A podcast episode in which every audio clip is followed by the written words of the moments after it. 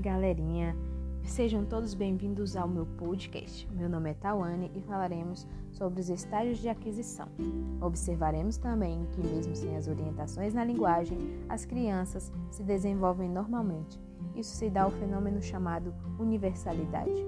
Nos primeiros meses de vida, a criança começa a chorar e a balbuciar, emitindo sons que não conseguimos distinguir.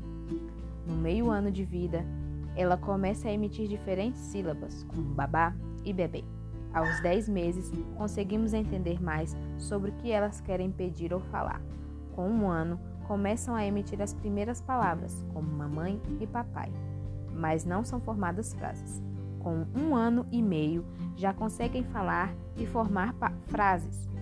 Na fase dos 2 aos 3 anos, tem um vocabulário de mais de 400 palavras falando frases como eu traze, eu fiço e eu sabo. Com três anos e meio, seu vocabulário tem em torno de 1.200 palavras e começam a usar orações em suas frases.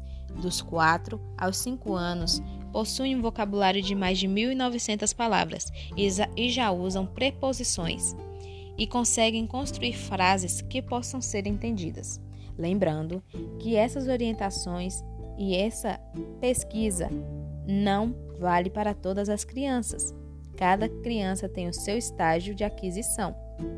Bom, agradeço por você ter ficado até aqui e muito obrigado. Beijinhos. Até a próxima.